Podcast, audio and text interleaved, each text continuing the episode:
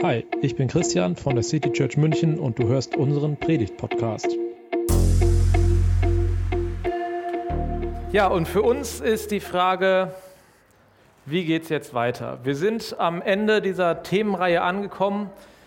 Wir haben uns damit beschäftigt, was Gottes Schöpferherz bei der Erschaffung der Welt wohl bewegt hat. Wir ahnen, wie eine gerechte Welt aussehen könnte.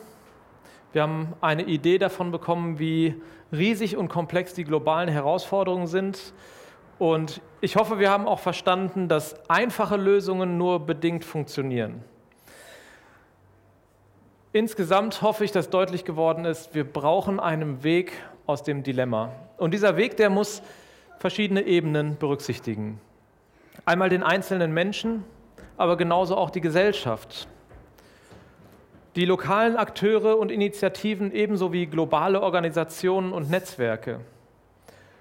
Mein eigenes öffentliches Handeln genauso wie mein privates kleines Leben.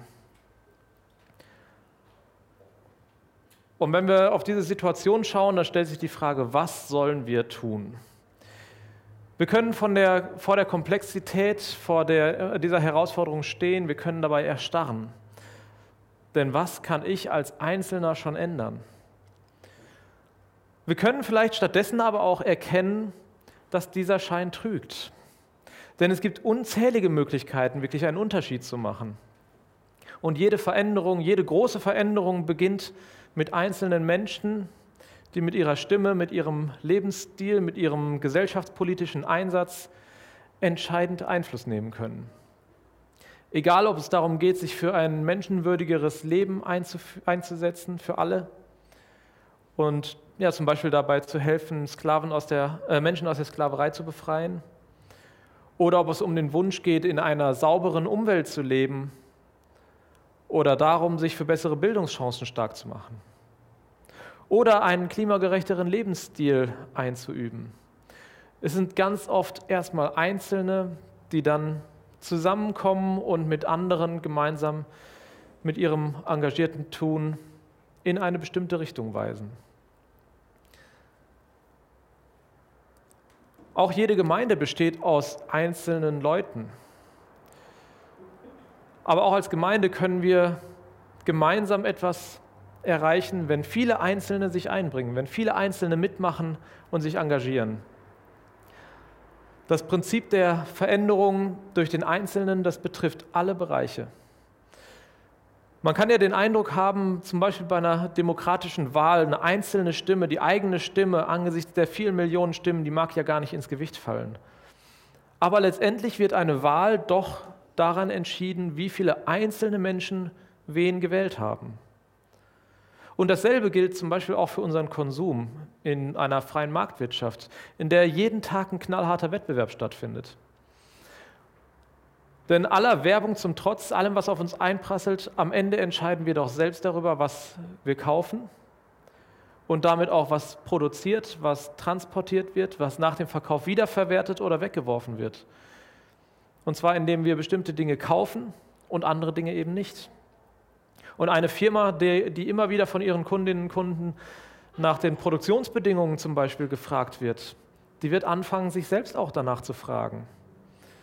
Und so ja, Produkte, Produktion weiterentwickeln.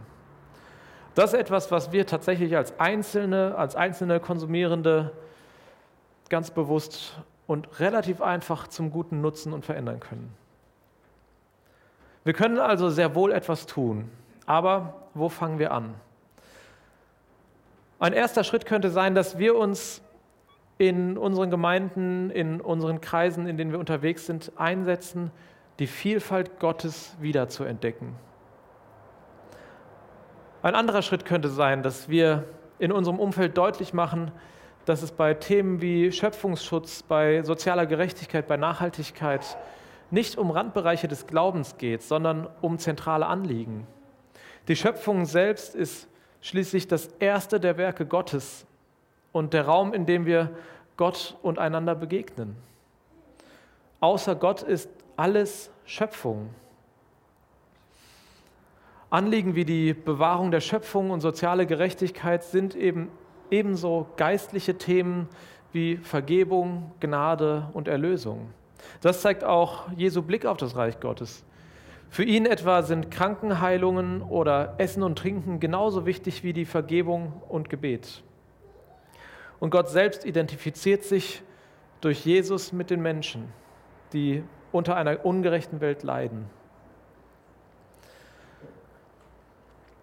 Menschen, die sich für einen nachhaltigen Lebensstil einsetzen, die das vielleicht auch in der Gemeinde tun, denen wird immer mal wieder unterstellt, sie tun das doch nur aus einem schlechten Gewissen heraus. Vielleicht sogar, weil sie das Thema Erlösung gar nicht richtig verstanden haben. Also wollen sie Punkte im Himmel sammeln, um sich bei Gott irgendwas zu verdienen, indem sie Gutes tun. Das ist allerdings ein Vorwurf, der eigentlich allen gemacht werden kann, die tun, was sie für richtig halten. Und das zeigt eigentlich, wie unsinnig dieser Vorwurf ist. Wenn wir zum Beispiel einem Menschen die Tür aufhalten, weil er gerade schwer zu tragen hat, oder wenn wir ein weinendes Kind trösten, oder wenn wir jemanden in einer schweren Lebenssituation beraten, wenn wir anderen Mut zusprechen, wenn wir Menschen ein Dach über dem Kopf anbieten? Tun wir das aus dem geschlechten Gewissen heraus oder um uns irgendwas zu verdienen? Oder kann es nicht einfach sein, dass wir das Gute um des guten Willen tun? Und das ist das Entscheidende, dass wir das Gute nicht tun, um ein schlechtes Gewissen zu beruhigen. Also wenn ihr jetzt von dieser, von dieser ganzen, vielleicht auch langen Reihe ein schlechtes Gewissen bekommen habt, dann schiebt das erstmal zur Seite. Dann, dann wendet euch anderen Sachen zu. Ihr müsst dadurch keine Punkte bei Gott sammeln. Wenn ihr etwas tut, dann tut es, weil es gut ist. Tut es, weil es gut ist und dann auch noch, weil es Gottes Willen entspricht. Aber nicht, weil ihr den Eindruck habt, ihr müsst jetzt, weil ihr ein schlechtes Gewissen habt. Die Motivation ist dann eben nicht die vorwurfsvolle Haltung eines Ich sollte oder ich muss etwas Gutes tun, sondern die Motivation ist ein hoffnungsvolles Wissen darum, dass ich etwas Gutes tun kann. Das Bewusstsein für die eigene positive Gestaltungskraft ist hier ausschlaggebend und nicht das schlechte Gewissen oder die innere Forderung nach moralisch erhobenem Zeigefinger oder mit, er, mit erhobenem Zeigefinger. Die Tatsache ist, wir können uns einfach entspannen. Wir können gelassen an die Sache rangehen, denn es ist nicht unsere Aufgabe, die Welt zu retten. Die Welt ist durch Jesus Christus schon gerettet. Das ist überhaupt nicht mehr unsere Aufgabe. Gott hat uns mit der Würde der Ebenbildlichkeit ausgestattet. Er will durch uns wirken und die Welt gestalten. Und wir sind aufgerufen, diese Welt in seinem Sinne zu verwalten. Jedes einzelne Geschöpf soll an dieser Welt voller Schönheit und, Leb und äh, Leben ganz teilhaben können. Das ist die Grundlage unseres Lebens und gleichzeitig auch ein Teil der Hoffnung, die wir als Christen verkündigen und für die wir eintreten. Es geht darum, unseren Lebensstil nachhaltig zu verändern und unser Leben auf eine neue Grundlage zu stellen. Es geht um unsere Grundüberzeugung, um unser Verständnis von der Welt und unsere persönlichen Werte. Und dann kann man sagen, ein anderes Leben ist möglich. Eine Welt ohne Ausbeutung ist nicht nur denkbar, sondern auch von Gott gewollt. Wir dürfen im Alltag aufmerksam mit ihm gehen und Gefäße oder Ausdrucksformen für Gottes heilsames Wirken sein.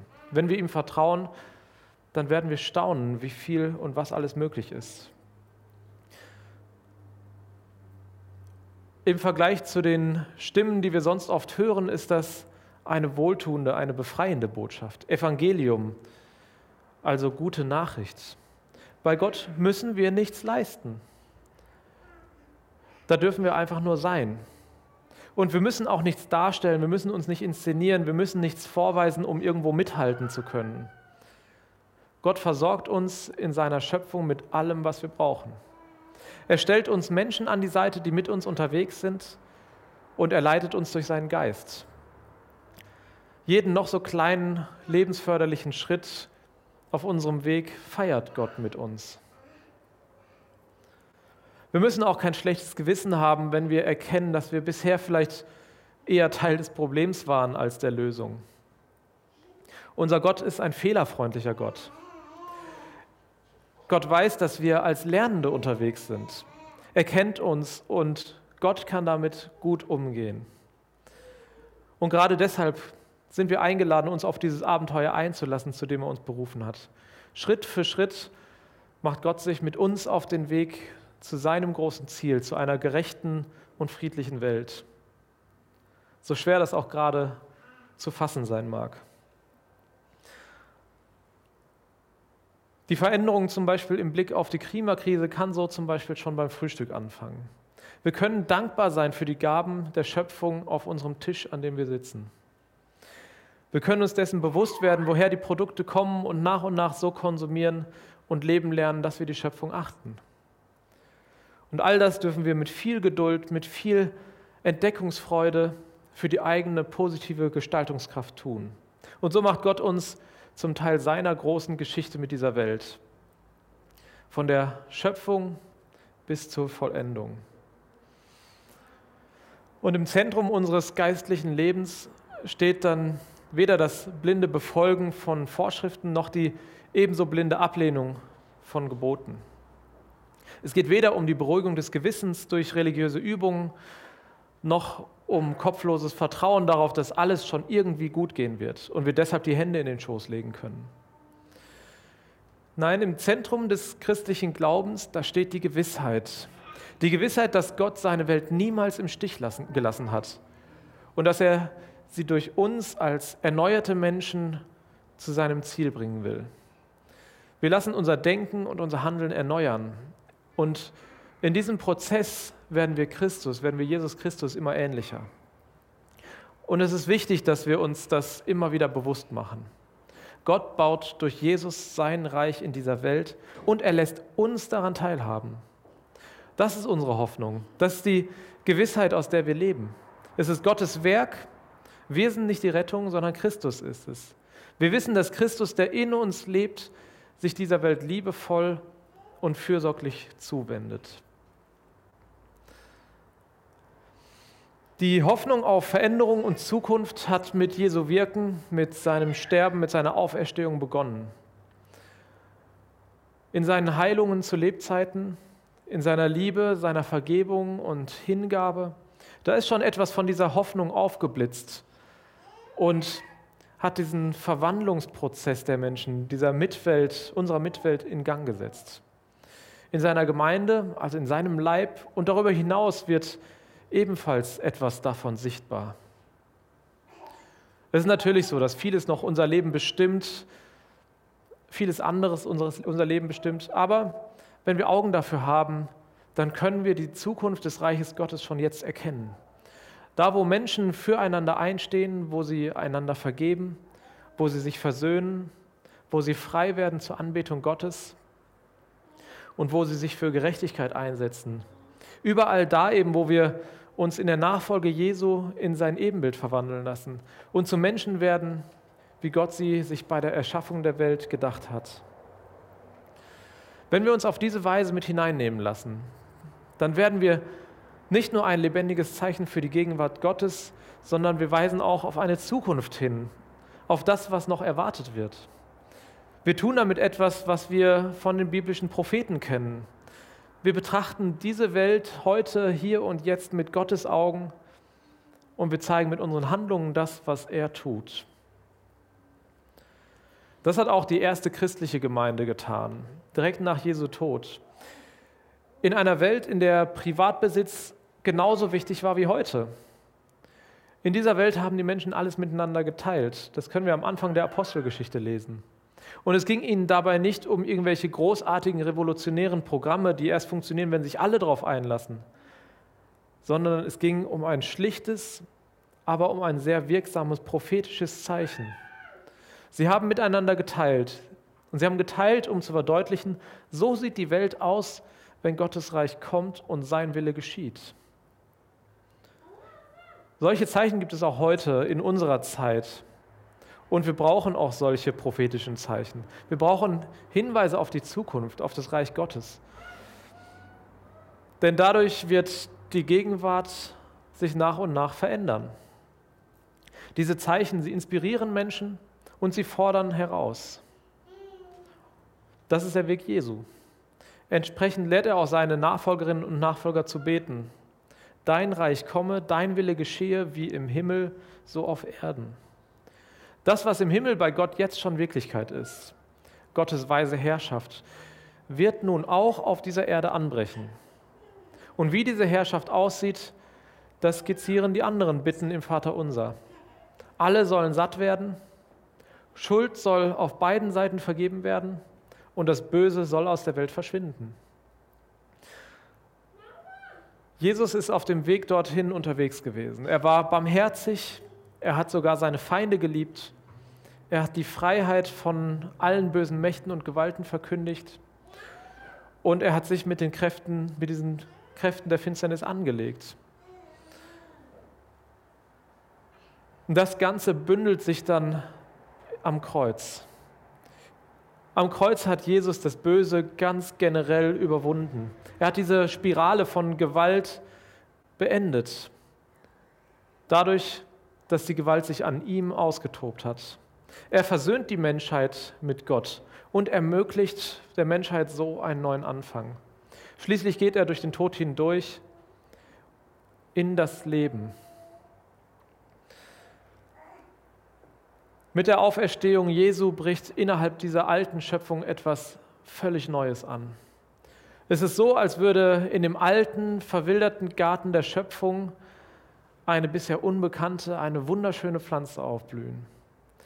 Eine Pflanze, die sich nun nach und nach in diesem ganzen Garten ausbreitet und ihn in einen wunderschönen Park verwandelt. Das ist ein Bild, das die Bibel so verwendet. Unser jetziges Dasein, das ist wie ein Same, der in, eine, der in der kommenden Welt zu einer unvergänglichen Pflanze heranwachsen wird. Und am Ende, am Ende wird es ein großes Festmahl geben. Am Ende wird gefeiert. Gott lädt alle ein an seine große Tafel. Und das ist eine Vorstellung, die, sie, die sich nicht nur durch die Gleichnisse Jesu zieht, sondern ja auch durch die rabbinische Literatur, durch das, was die, unsere jüdischen Glaubensgeschwister glauben. Die Schöpfung wird vollendet, die vollkommene Gemeinschaft, sie beginnt. Nicht in einem fernen Himmel, sondern hier auf unserer Erde. Das ist die Geschichte Gottes mit seiner Welt. Und wir sind eingeladen, ein Teil von dieser Geschichte zu sein. Ein bisschen von diesem Feiern, von diesem Schöpfung erleben, das wollen wir nächste Woche machen. Wir werden hier keinen Gottesdienst haben, sondern gemeinsam einen Ausflug machen an den Tegernsee. Und da seid ihr herzlich eingeladen, das mitzufeiern, mitzufeiern, dass wir Teil dieser Schöpfung sind, dass wir an dieser Schöpfung Anteil haben, dass wir aber auch ja, für unsere Welt da sein dürfen, für Gerechtigkeit, für ein gutes Leben für alle Menschen. Das war die Predigt aus der City Church München. Wir freuen uns, wenn du auch nächstes Mal dabei bist. Und bis dahin wünschen wir dir eine gute Woche.